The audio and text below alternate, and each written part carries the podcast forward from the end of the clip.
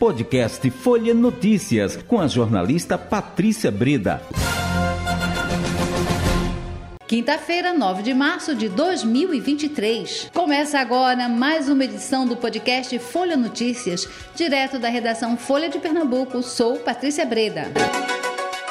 E o papo agora é política, com ela, Pupi Rosenthal, repórter de política do Folha de Pernambuco. Vamos lá, Pupi.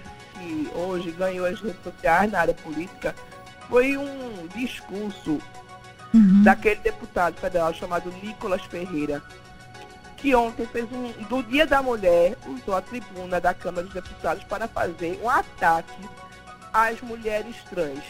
Então, um deputado como Nicolas Ferreira subiu à tribuna para dizer que as mulheres estão sendo perdendo suas vagas, seus lugares para mulheres trans, homens, homens, né? Infelizmente eu tenho que repetir, homens que se acham mulheres. Então, o Nicolas Ferreira, ele recebeu uma reprimenda pública do presidente da Câmara, Arthur Lira, e já foi pedido também pelo PSOL, pelo, acho que pelo PSB, a própria deputada federal Tabata Amaral também pediu a sua cassação por quebra de decoro e ele na tribuna não pode se arvorar da imunidade parlamentar para cometer um crime, principalmente na tribuna da Câmara dos Deputados. Então foi importante também a dessa decisão de Tabata e de outros deputados a gente que tem hoje duas mulheres trans ocupando vagas na Câmara dos Deputados, fundamental, porque levam essa discussão, levam esse debate. Isso, o, o Pupi, ele é do PL de Minas Gerais, não é? Isso, ele é do PL de Minas Gerais e infelizmente ele, ele desde que, na verdade, ele é um dos investigados também para os, por apoiar os atos no dia 8 de janeiro, né? Ele uhum. junto com outros deputados é, estão sendo investigados por apoiar e incentivar os atos no dia 8 de janeiro, que também pode levar à cassação dele e da deputada Clarissa de Teste aqui de Pernambuco. Mas vamos seguindo, Pupi? Vamos seguindo agora para o local, né, Patrícia? Bora lá.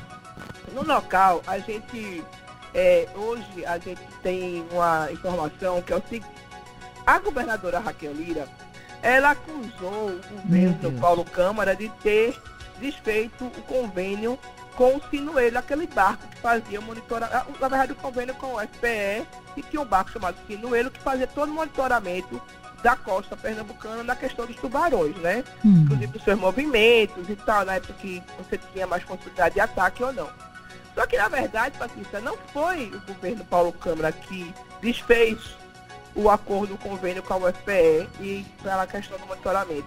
Foi o próprio pai da governadora, foi o ex-governador João Lira, né? Que a gente lembra que João Lira assumiu o governo do estado em 2014 é. por oito meses, quando o ex, então ex-governador Eduardo Campos deixou o Palácio Campo das Princesas para disputar a presidência da República e acabou falecendo naquele acidente de avião. Hum.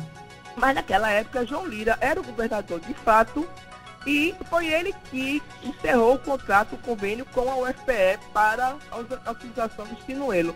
Então, na de Raquel Lira de colocar a culpa em tudo no governo do PSB, acabou colocando a culpa no seu próprio pai. Nossa, que saia é? Então, a gente, a, a, a gente diz com isso, Patrícia, que está na hora da governadora esquecer a campanha, esquecer, sair, descer do palanque e começar a, a, tomar as rédeas da situação e resolver as coisas. Não adianta ficar só colocando a culpa de tudo no governo.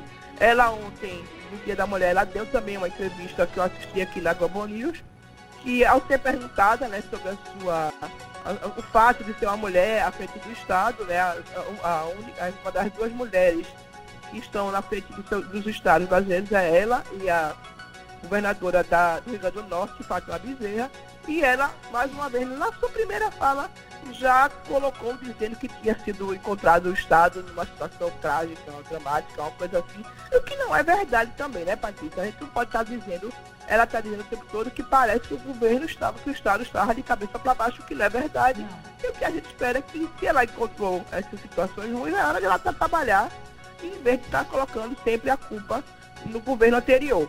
Isso. Pupi, e em relação ao João Paulo? Ele... João Paulo, né, que teve ah. hoje aí, deputado estadual João Paulo, ex-prefeito de Recife, teve hoje aí na Rádio Folha, Isso. programa Folha Política, e ele falou uma coisa interessante, viu, Patrícia? Ele disse que agora, semana passada, o prefeito João Campos nomeou dois petistas para a sua equipe, para o seu secretariado, e é realmente uma formalização de uma aliança entre o PT e o PSB, que a gente lembra que o PSB eh, disputou a prefeitura com o PT na época de 2020, houve uma briga bastante grande, mas depois o PT, ano passado, começou a se reaproximar do PSB, também quando foi apoiado Danilo Cabral para ser o seu candidato, o PSB era o candidato ao governo, e a formalização é, ocorreu na semana passada desse apoio, né, dessa, vamos dizer, dessa aliança, pelo menos inicial, entre o PT e o PSB, mas segundo João Paulo, isso não significa nenhuma aliança para 2024. Vamos acompanhar, né, Patrícia? Porque isso. você tem dois secretários participando da gestão João Campos, dois secretários do PT. O PT está dentro da gestão João Campos. Eu não sei como é que o PT ano que vem poderia é, lançar candidato próprio e até mesmo criticar a gestão da qual ele faz parte numa eventual campanha se ele lançasse um candidato próprio, né? É isso, Pupi. E o nosso tempo se esgotou. a gente fica por aqui. Abração para você até amanhã, Pupi. Abração, Patrícia, até amanhã e, como sempre, lembrando a todos os seus ouvintes que tudo isso está no portal Folha de Pernambuco e amanhã na edição da Folha de Pernambuco. Chegamos ao fim de mais um podcast Folha Notícias. Perdeu alguma edição ou quer ouvir de novo?